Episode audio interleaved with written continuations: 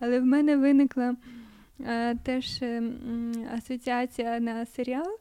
От е, ти Женю сказала про дівчата, а я згадала серіал Дівчата Гілмор. Mm, І там теж я. Ну, я пішов. Там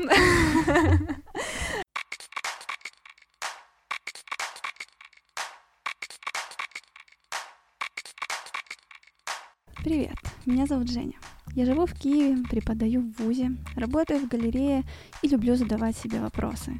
Этот подкаст – мой способ поговорить с единомышленниками на разные темы, которые объединяют общий вопрос. Каково это – быть украинцем или украинкой?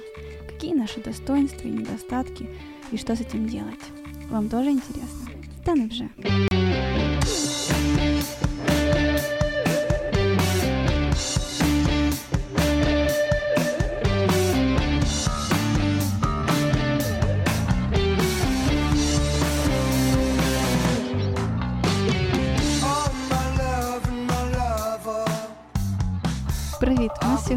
незвичайний подкаст. По-перше, я говорю українською мовою. А по-друге, ми сьогодні не лише з Єгором, а з нами ще третя людина це Віка Березіна. Привіт. Привіт. Е, ми сьогодні вирішили поговорити. Я сподіваюся, навіть розпочати серію подкастів. Сьогодні на... з нами Вікторія Березіна, фахівець в усіх сферах.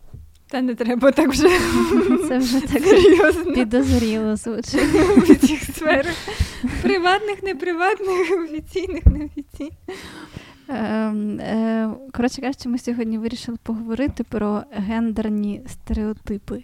Багато, я думаю, можна про це розмовляти безмежно, тому що, на мою думку, гендерні стереотипи нас оточують. Ми на них натикаємося на кожному кроці.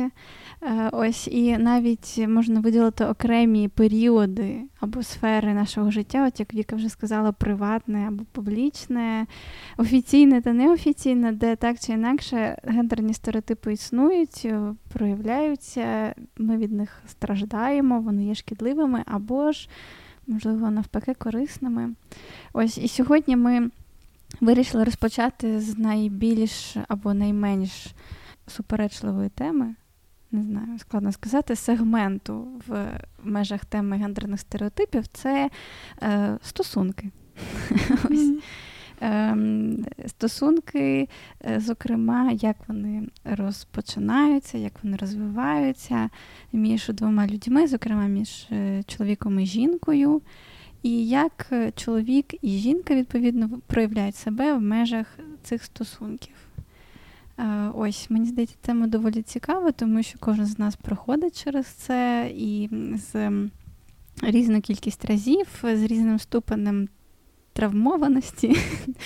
Тим не менш, всі ми стикаємося з певними вимогами поведінковими, е, які вимагають, е, вимагає статус перебування в стосунках.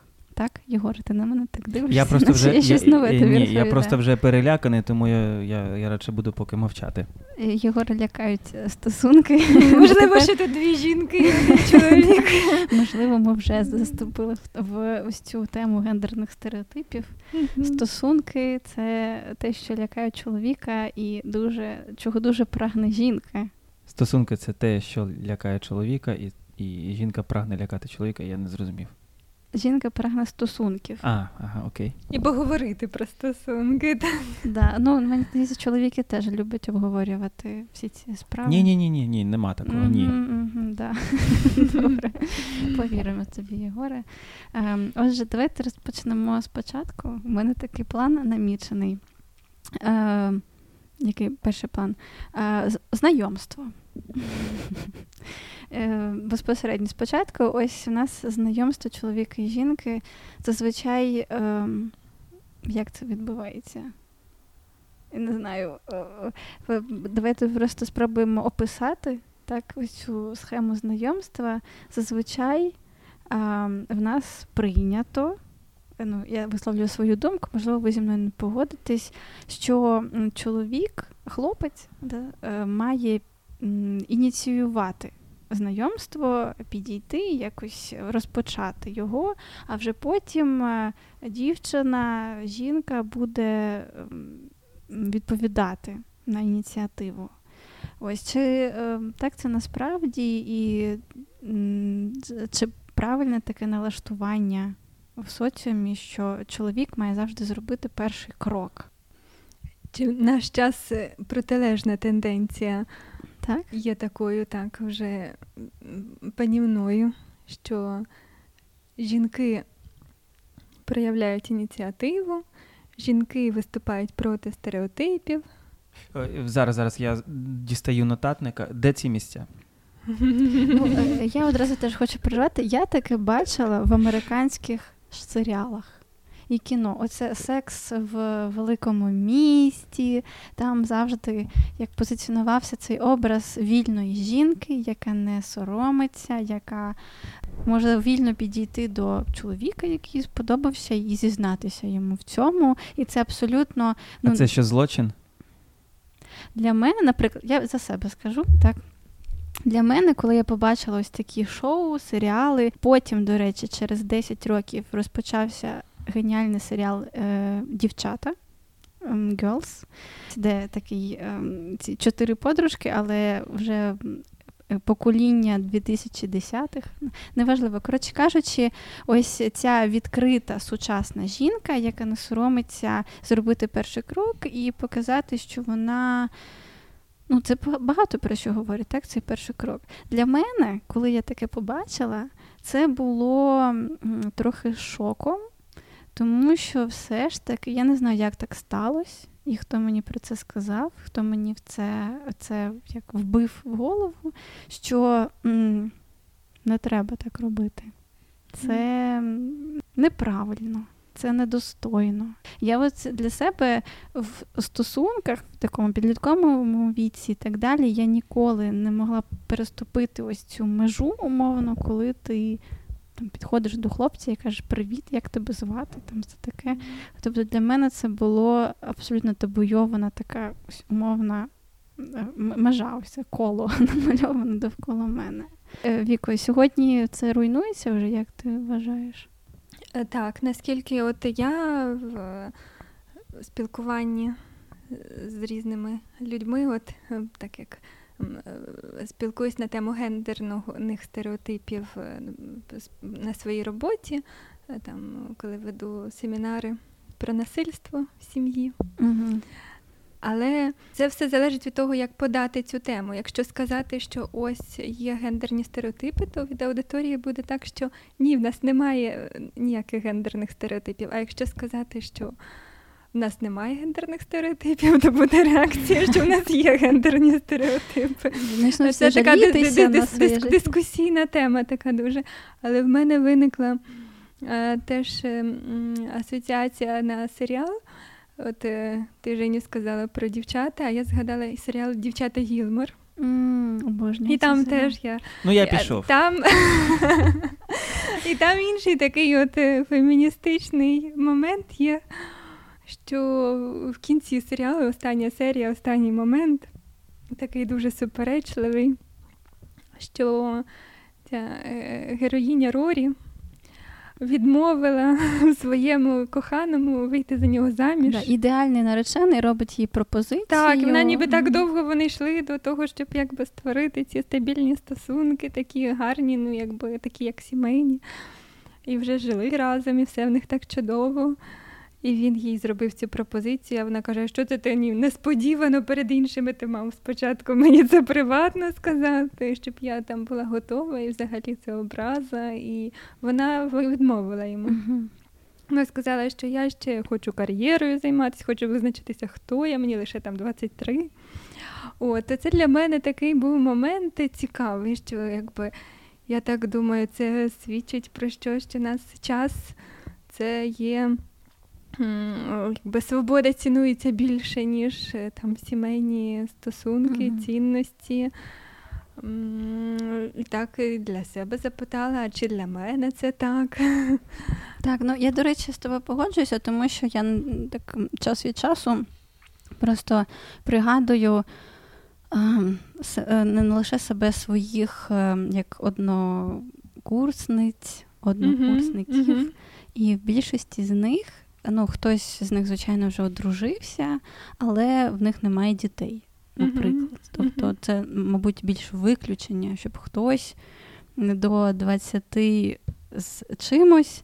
Е, ну там дуже до, до пізніх 20-х своїх, до 30, умовно кажучи, народив дитину. Ну, але ти говориш зараз про певних людей, про певну групу людей. Для того, щоб говорити про це предметно, треба глянути статистику. Тому я я не певен, що зараз немає такої статистики, що зрештою там люди народжують у 24-25 років, так як і раніше. Ні, статистика посувається, що вже там в 30 і пізніше. Ну, я так собі Більшість. теж це уявляю, але в мене зараз її нема перед очима. Тобто, але зрештою, якщо говорити про про наше коло, то так. То, принципі, і 30 років, і за 30 років люди mm-hmm. ще дітей не мають і навіть іноді не планують. Здебільшого не планують. Так, ну це коло доволі доволі широке. Це не лише там мої дуже близькі знайомі. Це всі, з ким я навчалася, з ким я працюю сьогодні. Зазвичай це дівчата мого віку, там uh-huh. 25 плюс. Ось тобто, всі ці е, люди, в них е, побудова сім'ї, в традиційному значенні цього поняття не стоїть на першому місці в їх життєвих е, пошуках. напрям, пошуках. Так, вони не ставлять собі таку ціль. Ну, е, повертаючись до стосунків, звичайно, це важливо. Тобто, кожен ем, кожна намагається знайти собі все ж таки постійні стосунки. Так, ось це, якщо пригадувати ем, дівчат Гілмор, це така альтернатива, тому що ем, цікаво, що ти це згадала, все ж таки там ем, Рорі, як така умовно дівчинка, ідеал, для мене вона була якась занадто навіть ідеальна. Мені більш подобався образ матері. Ось тому що ця... 16-річної незаміжної. Тому що дочка просто була ідеальна. Ну, Потім якраз сценаристи руйнують цей ідеальний образ, але розвитку її стосунків з хлопцями. Так, Спочатку в неї був цей ідеальний перший хлопець. Я навіть не пам'ятаю, хто там був ініціатором в стосунках, але будь-як, будь, е, в будь-якому разі це були такі стосунки. Тобто це не було щось мінливе, раптове, там на одну ніч чи на якусь. Ну, але там... потім вона закохалася в іншого. Ну, це так. Тобто нічого не назавжди, але ем, ми все одно для себе. І, врешті-решт, і в сексі в великому місті, в місті там головна героїня, та й всі вони кожного разу вона в серці тримає ось цього ідеального чоловіка, з якого вона мріє вийти заміж, і так цим завершується, врешті-решт, ця епопея. І е, кожна з цих жінок вона отримує свого того чоловіка, до якого вона йшла ось крізь всіх цих е, чоловіків в їх життях. Ось, тобто і, ну, Це нормально, звичайно. так? Тобто всі ми прагнемо стосунків, але цікаво, як розпочинаються ці стосунки. Да? Ось навіть цей перший етап. Про те, е, що сьогодні все ж таки, я так розумію, що дівчина, дівчата, вони е, більше більш активні, та, більш ініціативні. Єгор, який в тебе досвід? Жодного. Ну, як ем, все ж таки ти більше брав ініціативу в свої руки і знайомився ну, з дівчатами? Слухай, Чи ти був жертвою? Складно сказати, бо останній раз я знайомився з дівчиною для того, щоб мати якісь стосунки 10 років тому. Але це було. Ну так, ну але бачиш, зараз тенденції змінюються, тобто, зрештою, вже з'явилося нове покоління, так, вони подорослішали. Тому порівнювати мій досвід е, десятилітньої давності, ну мені здається, вже не слід. Ну, Зараз типовою тенденцією є, що дівчина не вміє готувати і вважає, що вона не має це робити. Ой, це про мене. І, і про мене теж. Мене питав нещодавно. О, давайте проблематизуємо. І що? Я таке легке почуття провини, нотка провини. Ой, ой, це я. Вибачте, але я але така. це, але це тобто є таке вже е, загально поши... ну, як е, загальне явище. Що да? це, так. Вміння готувати вже немає must, must have. Ну, дівчина вважає, що вона не має готувати. Це прояв свободи. А чому аргументи які? Ну, Е, це вже треба подумати над цим, чому. Але при цьому може зберігатися очікування, що чоловік має утримувати, там, що чоловік має більше заробляти. Uh-huh. Що це така мішанина стереотипів, кому як вигідно, так і комбінують. Ну, Жінка вважає, що вона не має готувати і живе з цим прекрасно, гармонійно, в гармонії з цим е, розумінням, а ось чоловік. Mm-hmm. Ну, умовно кажучи, хлопець, от який планує з цією жінкою як об'єднати своє життя, він, я так розумію, очікує на дещо протилежне. Середньо... Або й не очікує. Нещодавно ж була ось ця статистика, що більшість чоловіків, е, вони ем, ідеальна українська жінка, для них це ось та сама берегиня господиня, яка буде готувати, піклуватися, виконувати всі ці традиційні свої зобов'язання. Те, що має робити справжня жінка. Ось справжня жінка, хто вона? Це вправна господиня. Ну, можливо, я так ще е, говорю з такою впевненістю, тому що в мене перед очима ну, для нас, для всіх, приклад номер один там, ідеальної жінки це наша мати. Так? Mm-hmm. Для мене, наприклад, е, моя мама це ну, дійсно ось приклад такого такого образа жінки, яка піклується. І при цьому це радянський образ жінки, яка ще й працює mm-hmm. на роботі там ем, як 5 днів на тиждень, е, з ранку до ночі, 9 годин на день. Тобто це повноцінна робота, плюс повноцінний набір домашніх зобов'язань, е, приготування їжі, ем, що там ще? Діти.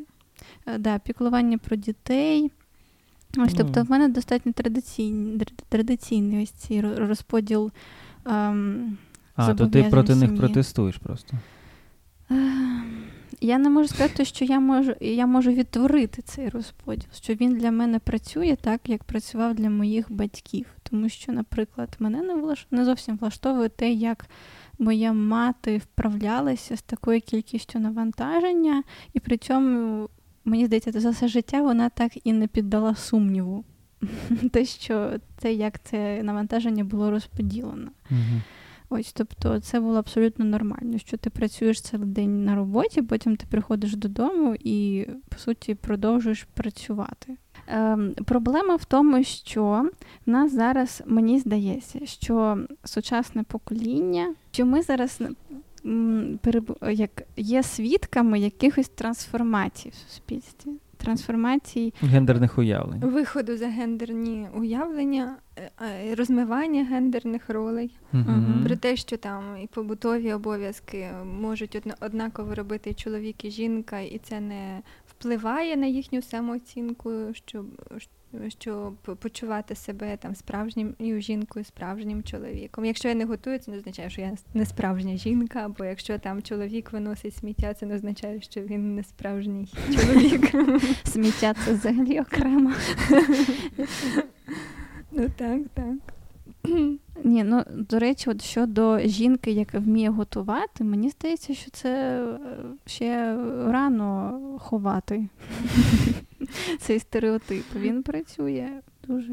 Ну, я, наприклад, в мене є почуття сорому за те, що я не вмію е, круто готувати. Якось в мене е, це залишилось. Не знаю, можливо, це атавізм. Але чому б ні? Ну, я досі бачу кожний, кожного Великодня в Фейсбуці мої ем, ровесниці викладають фотографії пасок. Повидаляй і, їх з друзів ти все. І і пишаються тим, що вони спекли ці паски за бабусиним рецептом. Вони там настоювали це, чи що там робили з цим тістом е, вісім з половиною годин. Вони його вимішували.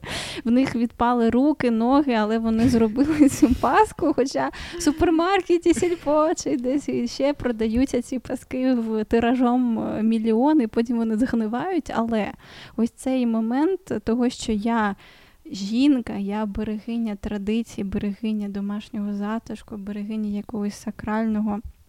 Елементу цього сімейного устрою я змогла сама це зробити. Тобто це відтворення ритуалу, воно має ще значення, і це саме оце приготування їжі. Ну і це дуже гарно. Е, жінка може по-різному реалізовувати себе. Так. Важливо, щоб не щоб не була тільки е, якби одна така е, ситуація, в якій вона може реалізувати, що це тільки на кухні або тільки з дітьми. Так, тобто це як хобі може бути. сьогодні. Ну, що це має бути е, ширший якби, вибір жінки. Що вона, якщо в неї до цього є схильності, здібності, це їй подобається, то вона може в цьому реалізуватися. І материнство як самореалізацію розглядає. А може бути, якщо це якась там мисткиня, якась там така дуже жінка вільна, е, що вона не хоче бути нічим зв'язана, то вона може і взагалі там і не зв'язувати себе ні шлюбом, ні дітьми, а чудово якби себе реалізувати в інших сферах. Угу. І це чудово, що є такі в наш час вже е, варіанти самореалізації, що якби більше цінується індивідуальність, а не твій, твоя стать. У мене таке тоді питання. Чи готові наші жінки до цього, до такого як роздоріжжя? Mm. Тому що це вимагаєш певної, як е, в Спайдермена, великі, велика сила вимагає великої відповідальності. Свободи, внутрішньої свободи. Відповідно, до цієї свободи треба бути готовою. Угу. І мені здається, що більшість не, не, не дуже і готові до цього. А мабуть, тільки коли починається справжня свобода, тоді починається справжня твоя якась твій твій індивідуальний шлях в житті, якась е, твоя дорога. А до того ти можеш е, якби залишатися дитиною дорослою угу. в залежних стосунках, як з батьками, потім так само. Так, ну ось е, те, що ми зазначили, що сьогодні ми ось на цій е, переходному етапі так знаходимося, те, що, мабуть, в дитинстві нас ще виховують ось цими елементами того, що ти маєш бути справжньою жінкою, ти маєш бути гарною дружиною, ти маєш вийти заміж і реалізуватися як жінка. Як відповідно як особистість, бо це дорівнюється в своєму заміжжі, і потім, коли відбувається зростання, усвідомлення того, що ти взагалі не маєш це робити, і навіть чоловік, який перед тобою не вимагає е, цього. Тебе готували до одного, а потім виявляється, що в тебе е, набагато більше можливостей. І Ігор, скажи щось, будь ласка, це буде дуже сексистське, я скажу з позиції чоловіка. Чи відчуваєш ти зміну гендерної ролі чоловіка сьогодні? Тут слід сказати, що зрештою, ну що таке стереотипи? Це, ну, по-перше, є декілька, ну щонайменше два види стереотипових якихось е, речей. Так? З одного боку, ми можемо говорити про якісь стереотипні сприйняття. Ну, наприклад, коли ми йдемо там, я не знаю, темною вулицею, бачимо там декілька груп людей, так, які у певний спосіб одягнуті, якось себе поводять, тобто в них певна характерна поведінка, і ми типово їх сприймаємо як там небезпечних чи безпечних людей. ну, і таке інше. От, З іншого боку, ми можемо говорити про стереотипну поведінку. Так? І, як на мене, то йдеться нам саме про стереотипну поведінку, так? і поведінку, яка є стереотипною у стосунку до певного гендеру, так? до певної соціальної ролі, яка пов'язана зі статтю. Так? Е, І отут, е, коли ти питаєш, чи зрештою є у нас, е, ну, чи є взагалі якісь переміни так, зараз, то слід сказати, що ці стереотипові поведінкові ну, патерни, я не знаю, так, то вони залежать передусім від тієї ситуації, в якій ця поведінка розгортається. А люди ну, геть різні. Так? Тому ці ситуації дуже відрізняються. Тобто, ну, я маю е, декілька сфер, по, в які я залучений постійно, там кожного дня, так, якісь сфери моєї щоденності. Так, Я можу mm-hmm. сказати, що є хлопці, які досить типово ставляться до дівчат. Я, наприклад, там просто іноді виділяю вайбер, тому що не можу читати там на свята ці там дописи їхні, так, про там про про тих самих дівчат, чи там навіть з фотографіями. Так, Є хлопці, які... На 8 березня? Ну, наприклад, так. Е, є хлоп... Що ж там таке пишуть? Да, цікаво. Ну, щось таке вульгарне, так. Ну, е, Про, про що йдеться? Що, зрештою, ці стереотипні поведінкові паттерни вони залежать від кожної конкретної ситуації. Так? І у нас є дійсно е, ну, величезні групи людей, так, які відтворюють ситуації, у яких є отаке ну, якби чітке, виразне розрізнення на жіночі чоловічі ролі. Ну, Моя думка така, що, зрештою, людина це істота, яка має послуговуватися певними стереотипними формами сприйняття і поведінки, інакше ми просто були ну, перевантажені постійною необхідністю інтерпретувати ситуації. ну, на жаль, або на щастя, ми ж не тварини, які визначають сенс своєї поведінки завжди е, біохімічно, так? Ну, це, ну, Звичайно, ми можемо говорити, там, що ну, треба бути толерантними, так, і там, не е, упосліджувати людей, які в темному е, провулку стоять, там якось поводять себе. так, що Вони такі самі. Ну, Але, зрештою, ми мусимо е, послуговуватися якимись стереотипами у сприйнятті і поведінці.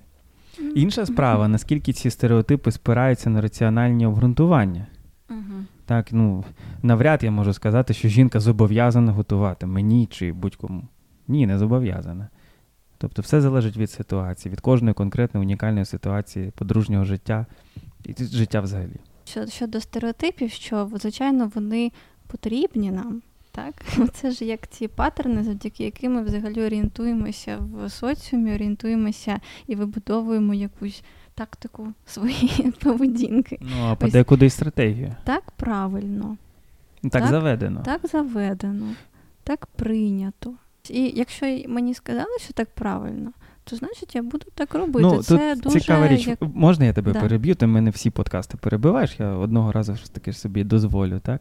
О, це, ну, ти ладно, ладно. Важливу річ зараз е, сказала, що зрештою стереотипи нам необхідні для того, щоб е, ну, знатися на тому, як воно заведено взагалі, що робити. Ну, наприклад, хочу я е, познайомитися з дівчиною. так? Mm-hmm. Я не знаю, як воно робиться.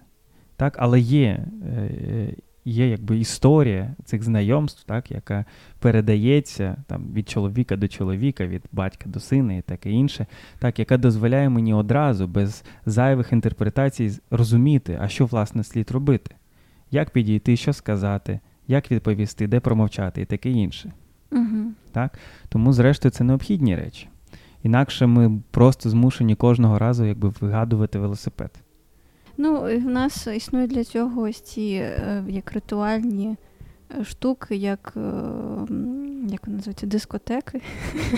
Як воно там називається? Давно не були, напевно. Так, так, так. Ось зараз я відчула себе старою. Ем, ось раніше це були вечорниці, де всі збиралися, знайомилися. Там Це було це дуже легко вибудовує вибудовує легкі умови для знайомства. Да? І тому це відповідно легко зробити. Це йдеться про якісь ритуали ще, так? Не тільки uh стереотипи, а якби є якісь загальноприйняті соціальні практики, за допомогою яких люди свої якби такі загальнолюдські потреби реалізовують, так знайомитись, угу. закохуватись, без остраху, що це буде якось не так, як слід, дивно. Народжувати та. дітей, так, так, так. Цікаво, до речі, що ці практики зазвичай взагалі ну, в Україні були завжди умісцевлені. Так, там, якщо йдеться про вечорниці, вечорниці чи притули, там, так, то це завжди була хата, наприклад, певної жінки, так, в селі там і так, і таке інше.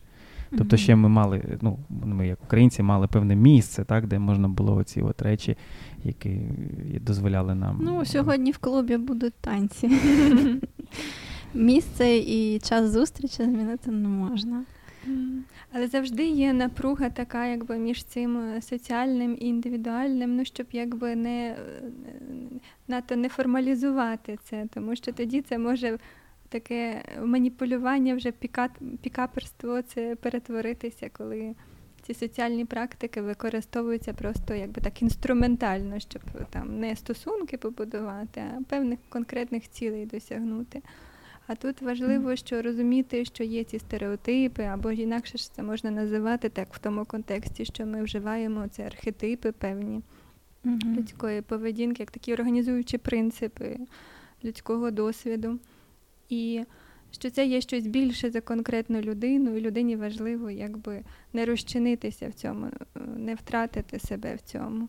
А весь час якби розуміти, що це лише певний якби шлях, лише якась частина її досвіду, а щось більше за неї, але весь час важливо, а що вона хоче, а що вона почуває, а навіщо це їй. І тоді ми повертаємося до питання тому, щоб якби індивідуальності тих гендерних стереотипів, щоб якби не ототожнювати ці поняття, а не ототожнювати людину зі її статтю, а не ототожнювати людину з якимись е, соціокультурними очікуваннями, якою вона має бути, тому що взагалі це вважається, що це щось якби штучно створене, ця якби така полярність між чоловіками і жінками, що насправді в самій вибірці там жінок може бути більше відмінного, ніж між жінками і чоловіками, так само, як між різними чоловіками може бути більше відмінного, між, ніж жінками і чоловіками. Просто культура так побудована на полярностях, що вона вимагає мислити якби протилежними категоріями.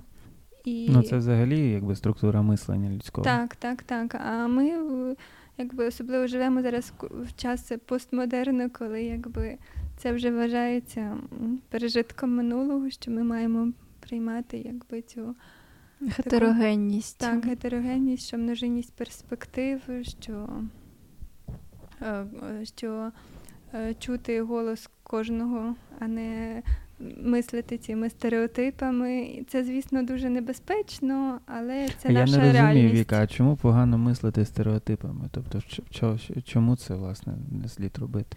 Я я не так, якби це критикую, а більше констатую, що той час, в який ми живемо, це є е, час е, розмаїття, час, е, коли неможливо мислити категоріями там, обмеженими. А що це така вже є парадигма, коли думка кожного має значення, можна сказати. Що ми не маємо, не можемо говорити про якусь одну об'єктивну істину, а ніби ми маємо справу зразу з багатьма істинами, з багатьма голосами, з багатьма індивідуальностями. Ну, це я тільки тільки констатую, що це такий час, час індивідуалізму ну, для західної культури. І mm. тут вже більше питання, що ми маємо, щоб це реально сприймати, і як вижити в такому суспільстві наш і в такий час. Тобто йдеться про якусь таку сучасну етику автентичності, коли кожен має знайти свій власний шлях. Так? Угу, І водночас покинутий сам на себе. Е, Так, але з, з іншого боку, тобто таки, коли нам йдеться про те, що у кожного є свій шлях, так нам ще йдеться разом з цим про те, що ніхто не може зазіхати на те, який шлях обирає кожен. Як на мене, я я, я проти такого розуміння. Тобто, коли нам йдеться про те, що існує багато істин, так, то мені здається, що ми тут трохи uh хибуємо. Е, тобто, якщо хтось говорить, що він письменник, так, то мають бути раціональні умови uh такого говоріння. Так, Не так. може бути людина письменником без книжок чи без читачів. Угу. І таке. Те саме стосується і інших стереотипів. І от гендерних, якщо то ніхто не скасовував материнства і обов'язків е, по догляду за дитиною, що батька ніхто не може замінити.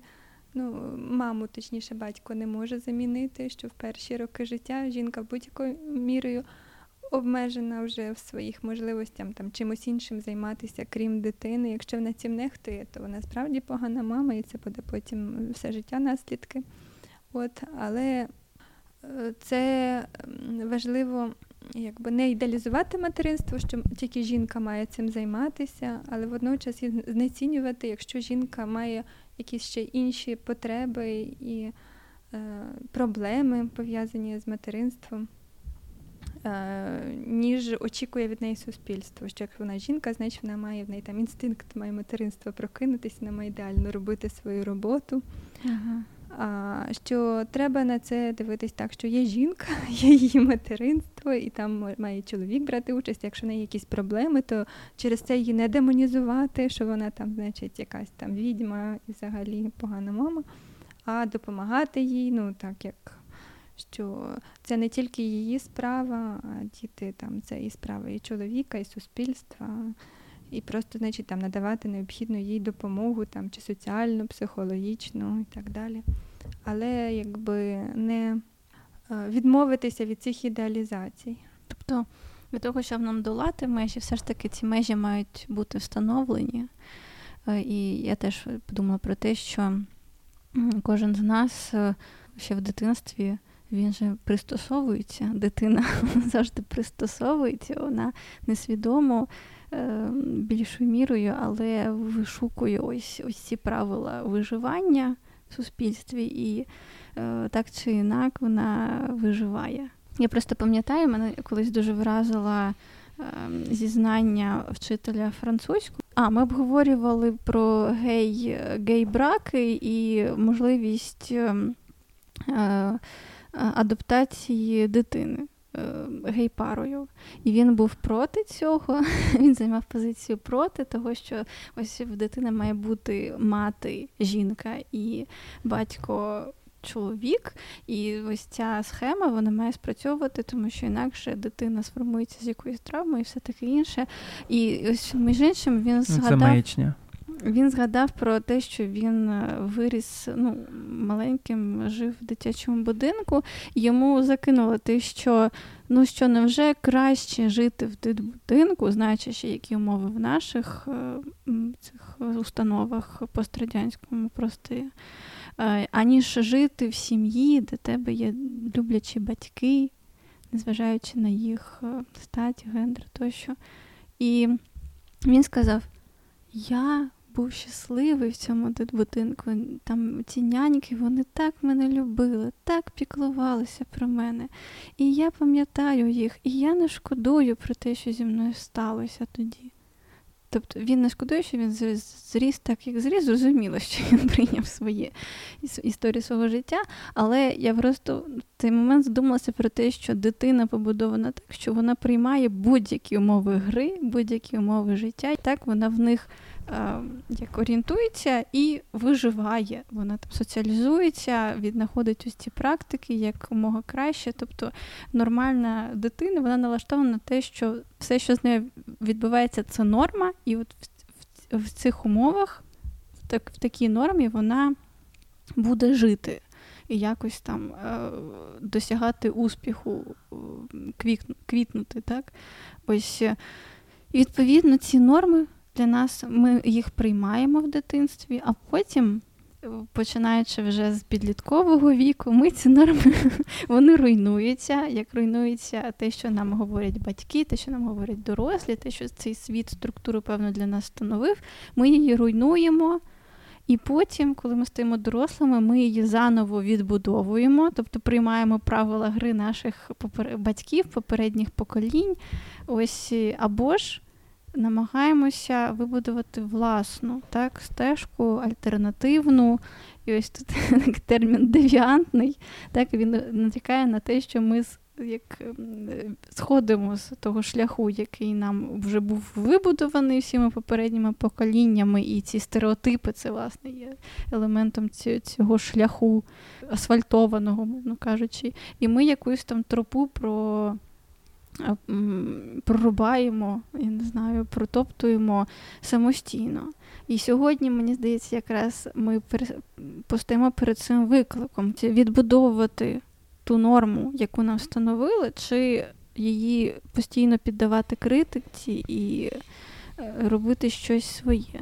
І це неймовірно складно тому що на тобою завжди нависає ось цей е, догмат, словно кажучи, того, як е, там батьків, чи я не знаю, когось успішного з прикладу людини, яка вижила, елементарно дожила до там вже більш похилого поважного віку, чогось досягла, і з цієї трибуни вона вже тобі каже, що я це я, я робив так, і е, в мене вийшло, тому роби так само. А я б хотіла прокоментувати е, стосовно е, прикладу наведеного тобою mm-hmm. Женю, що тут важливо, ем, е, яка є відмінність це між гендером і статтю, так що ем, те, що те, що е, твій вчитель був проти би там двох е, жінок, які б за ним дивилися, так якби в сім'ї, то це не означає, що він би в такій сім'ї не міг би отримати все те, що він отримав там в дитбудинку. І, і, вибач, іронія якраз в тому, що, скоріш за все, він по суті виріс ось такий так, сім'ї, тому що в нього були, жінки були да, так, виховательки, так, які його і, і тоді тут важливо так, що стать то була одна, що були жінки тільки, так швидше за все, виховательки. Але це не означає, що вони не виконували ці різні гендерні ролі. Mm-hmm. Що коли треба було, займали позицію тата, який би там строїв який би там дисципліну встановлював, казав, досить гратися, давай там роби уроки. Або там коли треба, то і посюсюкатись, і погратись, ну, щоб дитина відчувала ту безумовну любов, прийняття. І водночас, що це люди, е, які постійно поруч, ну що якби є з ким цю прив'язаність сформувати базову. Бо якщо е, цього таких людей немає, тут ми вже якраз говоримо, що тут не, не гендер грає роль. А що навіть якщо а, а більше що мусить бути просто хоча б хтось, але з ким може ця дитина ну, відчувати цей зв'язок емоційний, що про неї там і фізично, і емоційно турбуються, що вона що вона існує, що її бачать, чують і вона її люблять. А гендерні ролі, то може, навіть якщо і одна мама виховує, то вона може виконувати і роль мами, і роль тата, якщо вона достатньо там, якби мудра і гнучка, і дитина виросте нормальною, здоровою, без якихось там психологічних відхилень. І це все теж показує, демонструє якби умовність цих гендерних стереотипів, що це те, що незалежно там від статі людини і від ситуації людина може змінювати відповідно до цілі, яка стоїть перед е, в ситуації перед людиною. І е, я от якраз нещодавно була на лекції, то чула, е, наводили е, дані там е, досліджень про дітей, які виросли в сім'ях геїв. Що якщо в сім'ї було чіткий розподіл цих гендерних ролей, що там одна одна жінка там виконує роль батька, інша роль ну, мами. Ну, Одна там заробляє і там рідко буває вдома і строїть, приходить, а інша там постійно турбується, нянчиться, і вся така все приймаюча, все прощаюча, то тоді якби і в дитини нормально психіка вибудовується і нема ніяких е, порушень.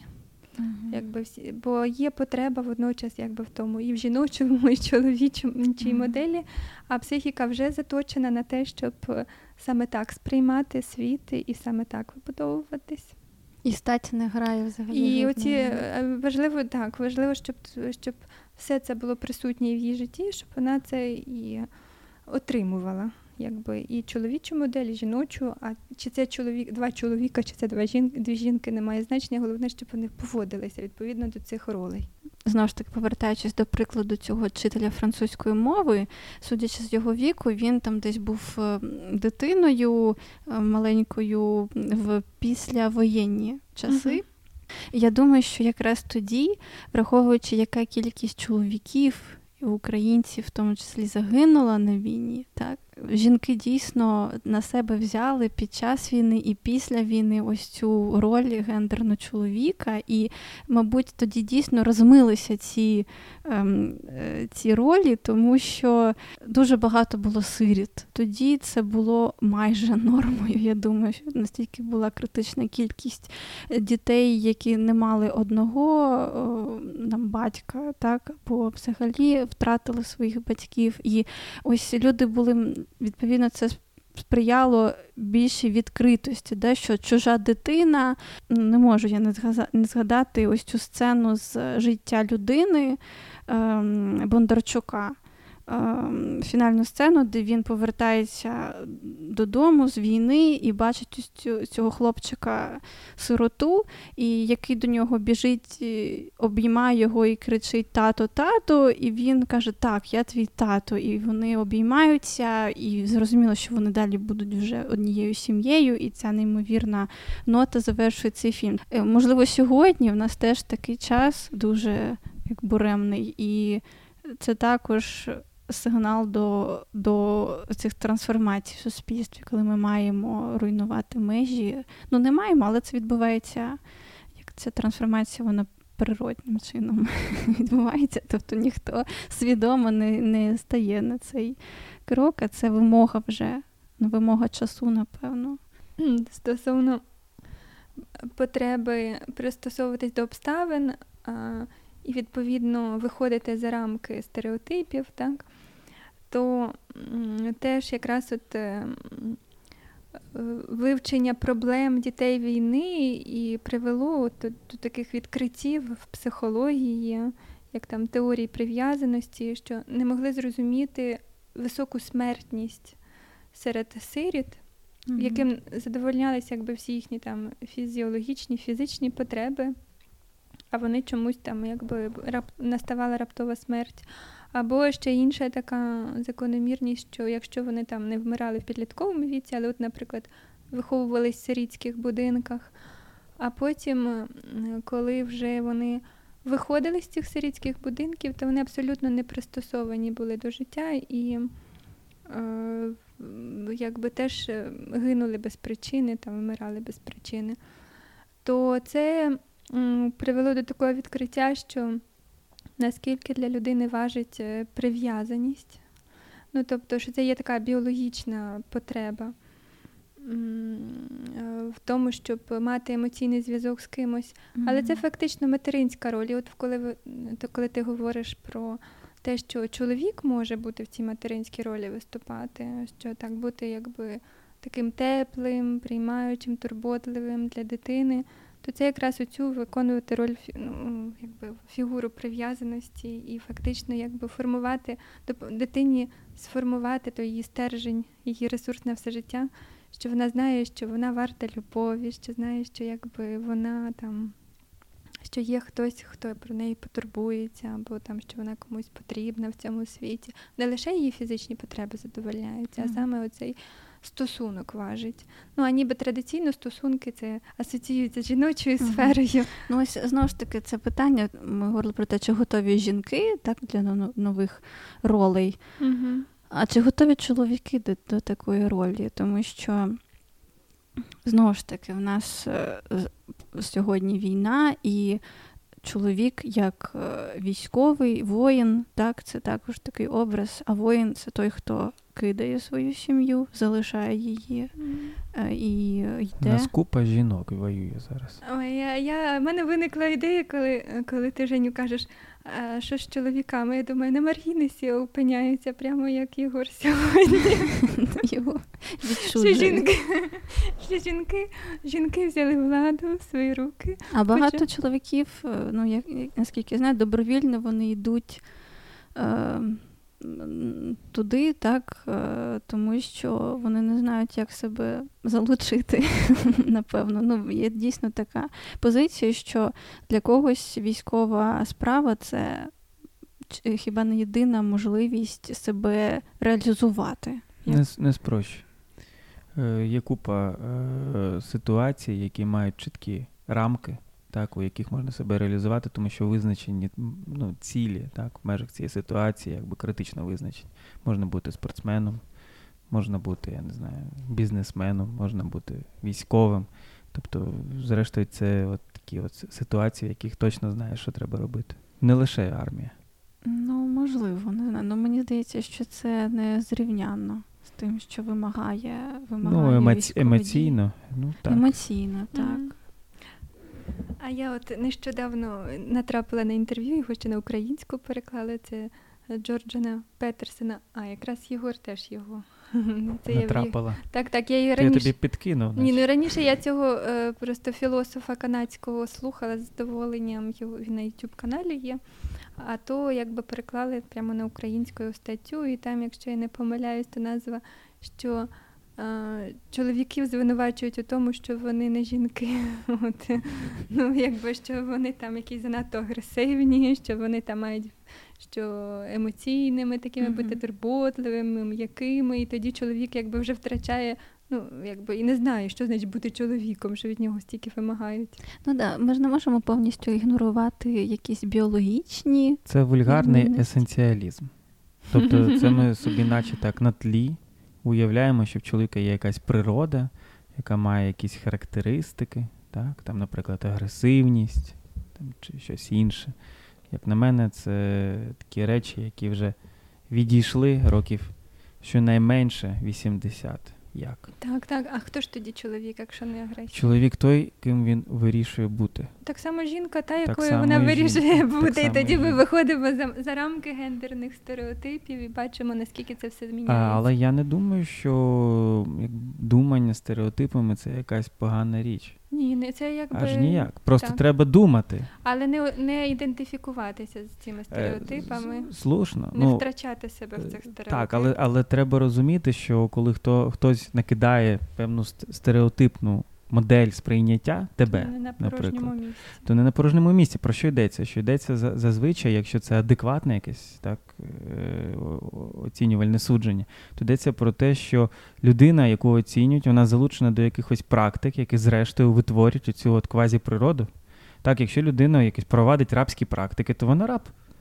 Але практики мусять бути такими динамічними, змінними, бо як чим більш вона є там закритою система, чим більш вона є такою ригідною, то тим швидше вона там деградує, вироджується. А якраз це добре, що це постійно це і Ну, змінюються ці стереотипи. А, але тут що, що найбільше важить? Е, Що якщо ми хочемо, щоб люди позбавлялися поступово так, е, стереотипів, то ми мусимо не просто говорити, ну то не бути політичними активістами, говорити, що там давайте не думати стереотипами, давайте позбавлятися стереотипів, там розбирати ці кордони так, між людьми там, і таке інше. Ми мусимо, зрештою, що робити? Трансформувати самі практики, у яких людина витворює оці от підстави для того, щоб її чи його стереотипно сприймали. Значить, під сумнів ставити ці практики. Так, і передусім влаштовувати наше спільне життя разом. Так, у такий спосіб, щоб жінка могла бути вільною, чоловік мав бути вільний. Ти Так. можеш якийсь приклад навести? Наведи, будь ласка, конкретний приклад е, Ну, Най, найпростіший приклад. Якщо жінка не може офіційно працювати, вона залежна за природою від чоловіка. Але природа це не природа жінки, а природа тієї ситуації, в яку чоловік і жінка потрапили. Ну, це е, підставою є природа, тому що жінка народжує дитину, вона прив'язана Ще до раз говорю: якщо жінка офіційно не може працювати, вона залежна від чоловіка. Хай там щоб не було. Ось про що йдеться. Тобто, якщо у нас е, на рівні права, так, чи на рівні моральності, звичаєвості якоїсь, так, заведено, що жінка робить те чи те, там чоловік робить те чи те, так, то це їхня природа. Але особливість цієї природи у тому, що вона штучна. Мгм. Але тут є більш складне питання, так? Що о, якщо ми можемо зрештою створювати, ну а це особливість існування буття людини, так що ми живемо в світі штучному, зрештою, це наш світ. Світ культури це штучний світ, так, це наша природа. То якщо ми можемо трансформувати ці ситуації, у яких ми можемо наче витворювати свою цю природу, так, то де підстави критики цих ситуацій, які ми саме утворюємо? Тобто завтра у нас може бути така загальна ситуація, що дійсно будуть повністю розмиті гендерні ці ролі там, і таке інше.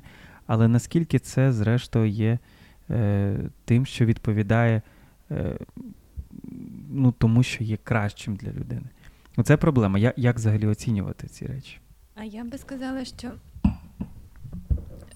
те, що ми маємо на сьогодні, це зміну цієї е, традиційної ситуації, яка була в патріархальному суспільстві, коли е, цей розподіл гендерних ролей закріплював фактично за чоловіком публічну сферу, ну, що він мав, мав соціально реалізовуватись, і це як був лицем сім'ї.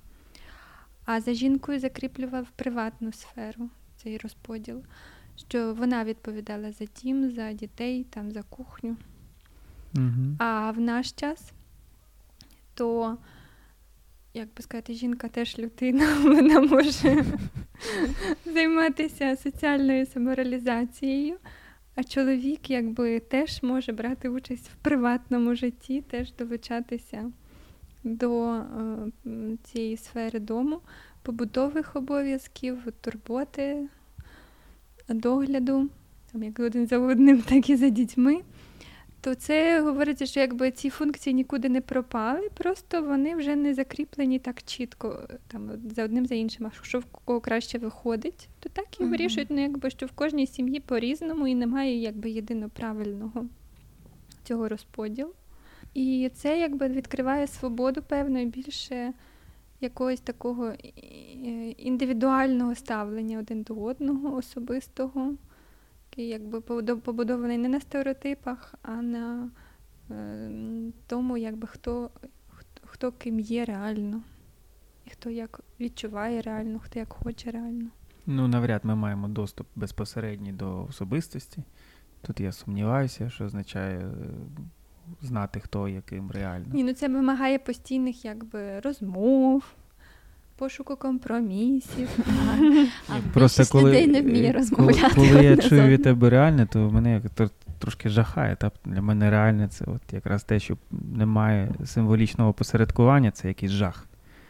Це якесь голе тіло, я не знаю. Ну, щось Ну, таке. реально це якби відштовхуватися не від загальних практик, а від е, конкретної ситуації, Мгм. від того, якби конкретної, е, що кожна, кожен думає, почуває, хоче, і вже Так. тоді шукати, якби Е, як краще організувати. А, але ж мають бути якісь загальні підстави критики. Певної ситуації, конкретної, хай унікальної, так? Мгм. От. І тут проблема. Що це за підстави? Що це за підстави? Ну, в мене нема відповіді на це Ну, я питання. теж поки. думаю, в наш час постмодерну їх немає. Та. М, Я, я теж не знаю, як відповісти на твоє питання. Я просто хочу... Ну тут просто, е, Да. тут є проблема, тому що якщо ми будемо висувати якісь загальні способи, е, тобто, якщо ми будемо спиратися на певні загальні способи обґрунтування раціональності поведінки, так, то просто ціла купа практик сучасних в наш час, так, от, е, практик, які розгортаються в наш час, вони будуть не відповідати цим підставам. Навіть ті практики, які я, як е, європеєць, е, толерую. Наприклад, ті самі шлюби одностатеві. На жаль, там ми можемо говорити, що вони не відповідають. Там, наприклад, одному з формулювань категоричного імперативу, який, зрештою, змушує нас припустити, що наша поведінка має зберігати можливість існування нашої спільноти, ну, там і так далі, і тому подібне. Так. І, це проблема. Та це вже є таке якесь занадто реальне мислення конкретне, чи як це сказати, об'єктивуюче, якщо зводити ем, стосунки і е, зводити якби загальноприйнятість лише до того, що людина має там сім'я має дати дитину. А це вже об'єктивація цього стосунку, там дитина. А можна міряти іншими категоріями, що стосунок це стосунок на добровільних засадах, де є там взаємоповага, взаємотурбота, і не зводити це до якихось от конкретних якби, проявів. Ну, що має бути дитина. Чек, галочка Так, так, так. Одружена дитина. Що там Це вже є об'єктивація, уречевлення досвіду і так далі. З тебе, що ви говорите, це є ідеал. І, на жаль, в, в реальності правильно я використовую тепер цей термін. Е, Як найпростіше, воно виявляється найбільш складним, тому що е, дуже часто і в масовій культурі, і в медіа це відтворюється. Цей, ем, ем, як сказати, ідея того, що люди ностальгують за цим старим розподілом. Чоловік такий, жінка така. І я пам'ятаю, як у нас е, в арт-центрі, де я працюю ще е, десь 5 років тому, була виставка фотографині, яка зробила серію портретів чоловіків. Ці чоловіки були повністю оголені, В джинсах. а в джинсах. Були в джинсах. Деякі були повністю оголені, деякі в джинсах. Наче це була та виставка. Е, І в не- таких не ще пам'ятаю. жіночих позах, наче. Да, вони були зняті, вона їх знімала на, на тлі дикої природи, і вони всі приймали, кожен з них приймав таку типову жіночу, е, як сказати, позу. Е, він вигинав тіло певним чином, так, тобто ставив якусь руки ніжно, вигинав пальці, там притуляв ноги. Як зазвичай дівчата е, як роблять пози перед фотографією, чи не зараз там перед інстаграм, перед А своїм це хіба не е, називалося це російською, наче женіхи. Да. Чудово. Ой, я до чого це веду? Тобто, ось уявіть собі ці дуже якісно. Ось вона проявила величезну майстерність фотографії, фотографування. Тобто вони були дуже класно зняті, ем, ці як моделі. Ем, хтось там один, я пам'ятаю, лежав на гілці дерева, як пантера. Така. Тобто це було й трохи комічно, але в цьому була своя естетика певна. І е, якраз низка людей, мистецтвознавиці, вони считали цей проєкт як такий феміністський, певним чином, прогресивний, що і ці межі, ці стереотипи вони руйнуються. Ось чоловік він може взяти таку позу, і це в цьому є є теж свій естетизм. І ми на це дивимося, це трохи комічно, але ем, і на тлі природи, тобто це співвідношення природного і культурного, так і. Тобто, ну, стільки можна читати сенсів в цій, е, в цьому проєкті було, але назва Женіхі, і здається, ще й зі знаком оклику.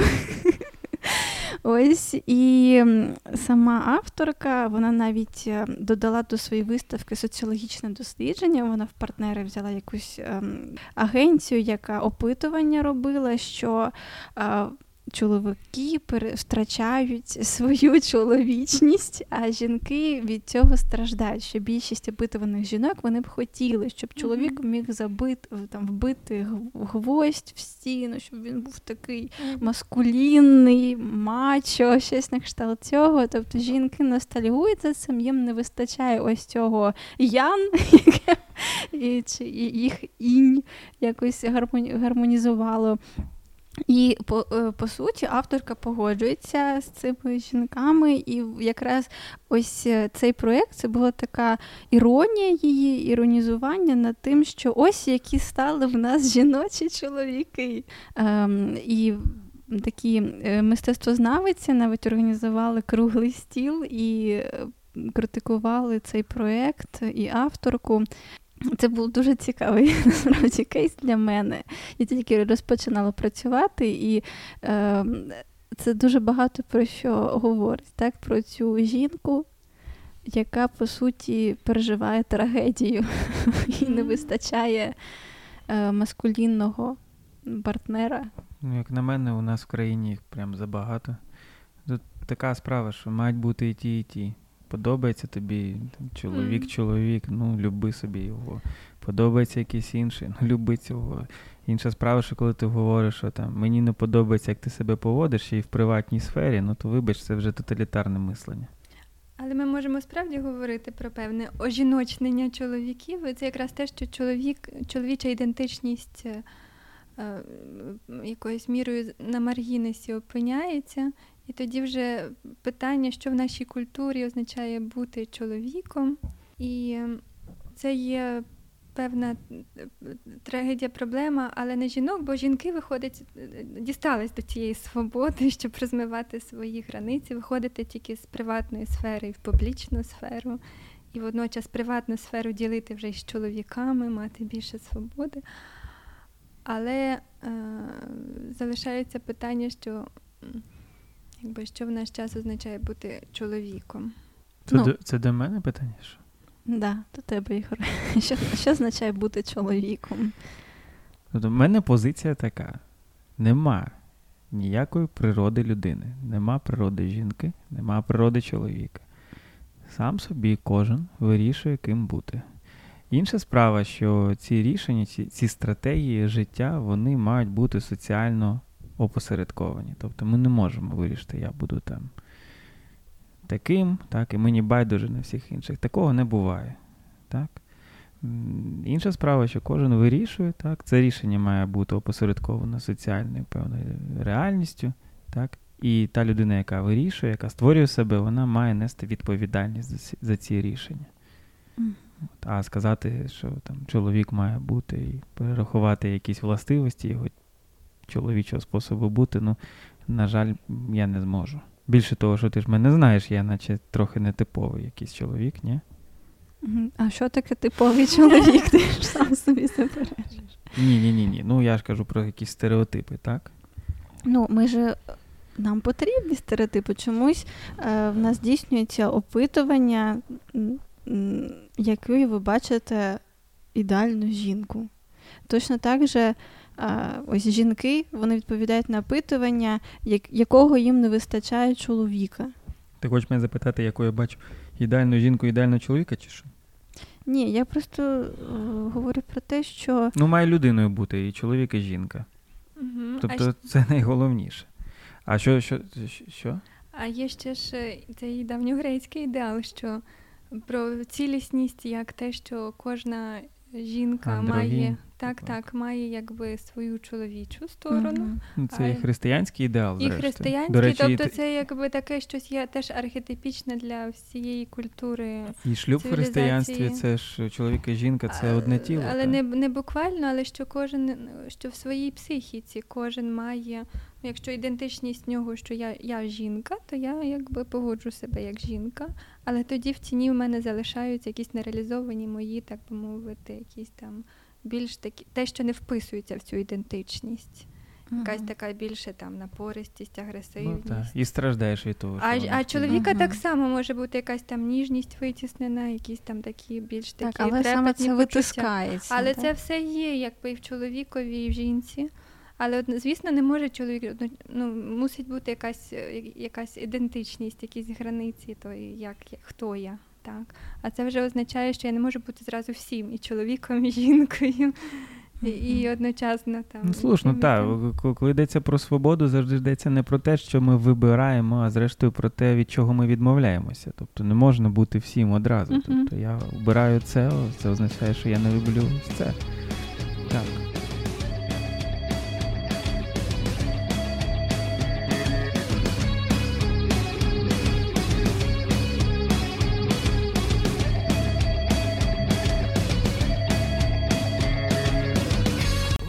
Спасибо, что прослушали этот подкаст до конца. Если вы хотите послушать все наши остальные подкасты, то они есть на сайте rubrika.com в разделе «Медиа» и также на их YouTube-канале «Рубрика Channel». Если вы хотите загрузить себе, допустим, на смартфон наши подкасты, они есть в iTunes в разделе подкастов или в приложениях подкастов для Android. Там наши подкасты есть невже латинскими буквами. Читайте книги. Всего доброго. Plastic trees